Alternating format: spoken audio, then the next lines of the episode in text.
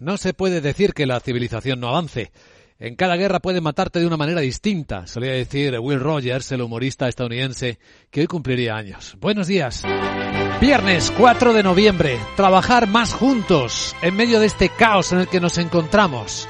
Es lo que le ha pedido el presidente chino Xi Jinping a Olaf Scholz, al canciller alemán, que ha cursado un viaje relámpago a Pekín, está ahora mismo ahí, sin que los socios europeos conozcan ¿Qué más hay en su agenda para tratar con el presidente chino? Es el primer mandatario extranjero que visita a Xi Jinping después del Congreso del Partido Comunista y se supone que en la agenda habrá más temas, desde la energía hasta la guerra de Ucrania. Hay muchos asuntos en los que China es un gran protagonista, pero de momento solo está trascendiendo eso y en versión china. En el lado europeo, en Alemania precisamente, continúa hoy la reunión de los ministros de Exteriores del G7 en la que ya se ha adoptado, entre otras decisiones, dos, apoyar a Ucrania en el invierno con elementos de calefacción, cuando se constata que cerca del 40% de la infraestructura eléctrica ha sido destruida por los militares rusos, y limitar al mismo tiempo el precio que se paga a Rusia por su petróleo. Aunque Rusia ya advirtió que quien limitara el precio de su crudo simplemente iba a dejar de suministrárselo.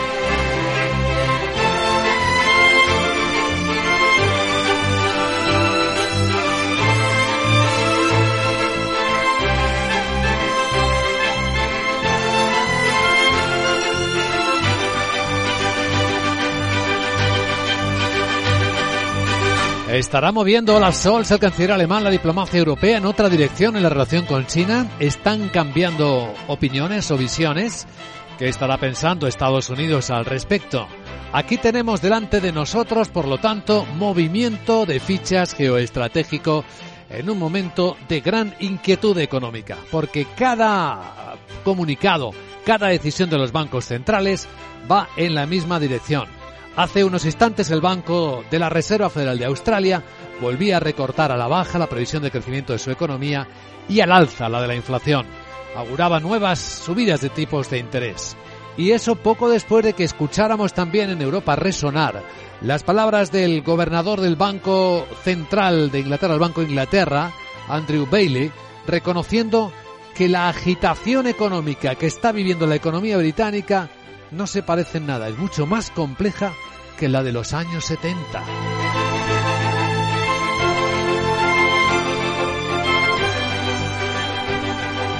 En España, qué curioso cómo el gobierno encaja el varapalo del Banco Central Europeo que advierte que el planeado y ahora debatido en el Parlamento impuesto extraordinario a la banca puede generar un riesgo a la aplicación, a la implementación de sus políticas monetarias riesgo a la solvencia de los bancos.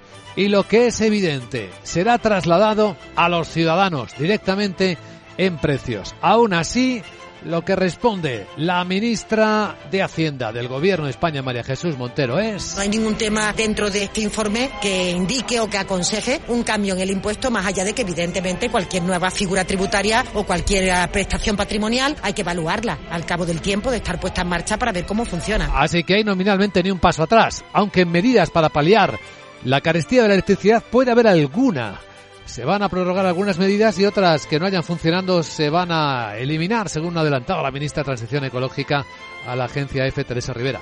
Se prorrogarán las medidas que, estén funcionando y que creamos que son más acertadas y se modularán o desaparecerán aquellas que, que sin embargo pues, pues vemos que por las razones que sean no son particularmente acertadas. Lo que está claro es que esta es una crisis que va a durar mucho más de lo que podíamos imaginar.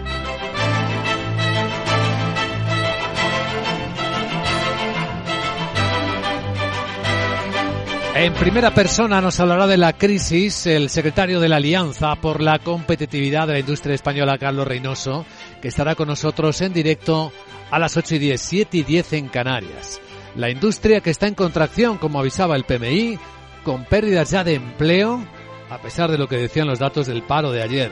Lo escucharemos. Y tras él, entraremos en la gran tertulia de la economía, hoy con Marisa Estevez, Miguel Córdoba, Rafael Ramiro.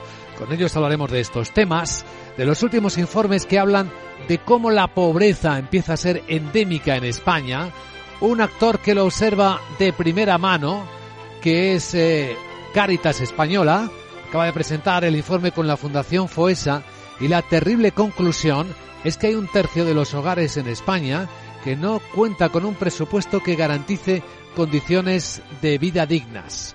Y esto afecta no solo a familias vulnerables, afecta un poco más allá en términos de acceso al calor en invierno, a la ropa, incluso a la alimentación.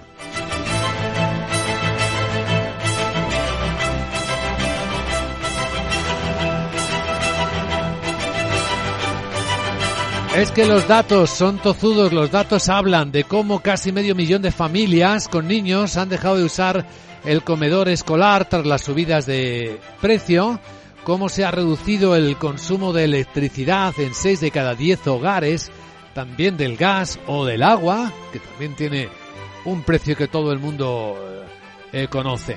Bueno, pues eso en los temas de debate de esta mañana en Capital Radio.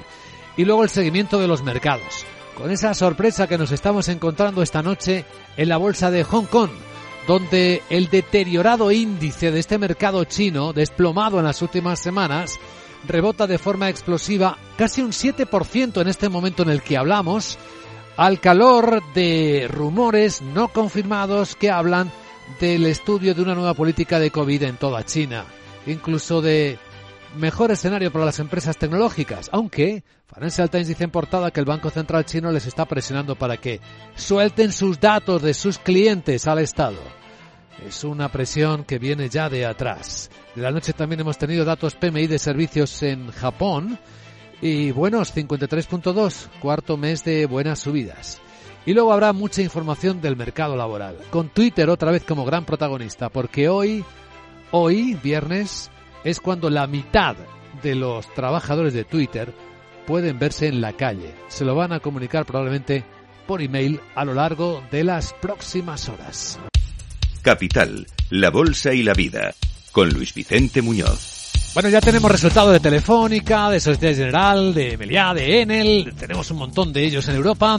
Vamos a adelantar cómo viene la sesión de este viernes. Teóricamente, según vemos en las pantallas de CMC Markets, los futuros apuntan a subidas en la apertura entre las 5 y las 6 décimas. Eso es lo que viene subiendo ahora mismo el CFD sobre el mercado alemán, el futuro del Eurostox 7 décimas para ser exactos y el americano esta vez no lleva la contra. El SP también viene con rebote, cinco décimas arriba está en 3.745. Sandra Torrecillas, buenos días. Buenos días. Las bolsas que siguen girando en torno a los movimientos de los bancos centrales y que en las últimas horas se han visto sacudidos eh, por esos comentarios del presidente de la Fed, de Jerome Powell, de que es muy prematuro pensar en pausar las subidas de tipos de interés, algo que también ha provocado que los rendimientos de los bonos se hayan disparado y el dólar se haya fortalecido. José Lizán, gestor de Reto Magnum SICAF en Cuadriga Asset Management, analiza el papel de los bancos centrales. Los bancos centrales llegaron tarde al proceso de subida de tipos. Todos nos acordamos de la fase de transitoriedad de la inflación y cuando se ha enquistado pues lo más probable es que se pasen de frenada ahora, ¿no? Para tratar de atajar una inflación de oferta y que la única forma que tienen de atajar es eh, hundiendo la demanda al final y el consumo, ¿no? Y eso es un poco lo que están tratando de hacer y muy probablemente pues se tengan que pasar de frenada para que eso se produzca, ¿no? La inercia de la economía americana es muy fuerte y muy robusta. Atención hoy a los datos de PMI del sector servicios y compuestos del mes eh, de octubre y tendremos eh, la referencia más importante en Estados Unidos con la tasa de paro que podría repuntar hasta el 3,6 y que se hayan creado unas 200.000 nóminas no agrícolas frente a las 263.000 del mes anterior. Vamos con los protagonistas y aquí tenemos ya los resultados de Telefónica. Laura Blanco, buenos días. Buenos días. ¿Cómo le van los ingresos a la empresa en un año complejo para la economía? Nueve meses muy planos, 0,6% de crecimiento. En el tercer trimestre del año crecen a un ritmo del 11%, cerca de 10.400 millones de euros. Telefónica acaba de confirmar objetivos y dividendo para el ejercicio 2022 en este entorno de inflación. Bueno, pues es un mensaje de tranquilidad al mercado en un contexto en el que Telefónica tiene una deuda de 28.918 millones de euros. La vida media de la deuda de Telefónica, por cierto, 13 años, el 74% la tiene a tipo fijo. Importante porque es una empresa con una deuda muy elevada y estamos en un entorno de subidas de tipos de interés. ¿Qué pasa con el beneficio? Bueno, pues vamos a aclarar lo que sucede con el beneficio de Telefónica porque en los eh, tres meses, julio-septiembre, el beneficio cae más de un 30%. En los nueve primeros meses del año, el beneficio de Telefónica cae un 84%. ¿Por qué pasa esto? Pasa porque el año 2021 estuvo marcado por los beneficios extraordinarios, plusvalías de 9.500, de 7.500 millones de euros, que llevaron el beneficio total por encima de los 9.000 millones por la alianza Virgin Media o 2, la venta de Torres a Telsius, la venta de Costa Rica, la venta de fibra de Chile. Es decir, los datos en beneficio no son comparables. El negocio en ingresos nos muestra plano nueve meses, crecimiento en el tercer trimestre del año. Un entorno más difícil, confiesa Telefónica, que se enfrenta. En el caso de Societe General, mejor viento de cola con subidas de tipos. Sí, además esos eh, los resultados del tercer trimestre, el beneficio neto bate previsiones, 1.500 millones de euros, favorecido además por la alta volatilidad del mercado que ha impulsado sobre todo el negocio por operaciones. En la parte negativa, su negocio en Francia que ha descendido. Bueno, y la hotelera Meliá que vuelve a beneficios. La cadena hotelera deja atrás los números rojos, gana casi 53 millones hasta septiembre porque se ha recuperado la demanda turística. De hecho, durante el tercer trimestre, que es el que aporta más al resultado de la compañía, se ha confirmado la recuperación y los ingresos se han situado por encima de los niveles pre-COVID en un 3%. El EBITDA se ha quintuplicado hasta el mes de septiembre. Bueno, y ojo con Enel, la italiana, que junto con los resultados trae amenazas eh, en los tribunales al gobierno de España. Si el grupo energético italiano, que recordamos controla Endesa, ha obtenido un beneficio neto de casi 3.000 millones de euros hasta septiembre, es un 9,5% menos, y ojo porque revisa la baja previsiones de beneficio neto para este año por las expectativas más prudentes, sobre todo en su negocio en Italia. Además dice que el impuesto que prepara el gobierno español para las energéticas es ilegítimo y podría impugnarlo en los tribunales. Hay más protagonistas, iremos hablando con de ellos conforme nos acerquemos al momento de la apertura del mercado.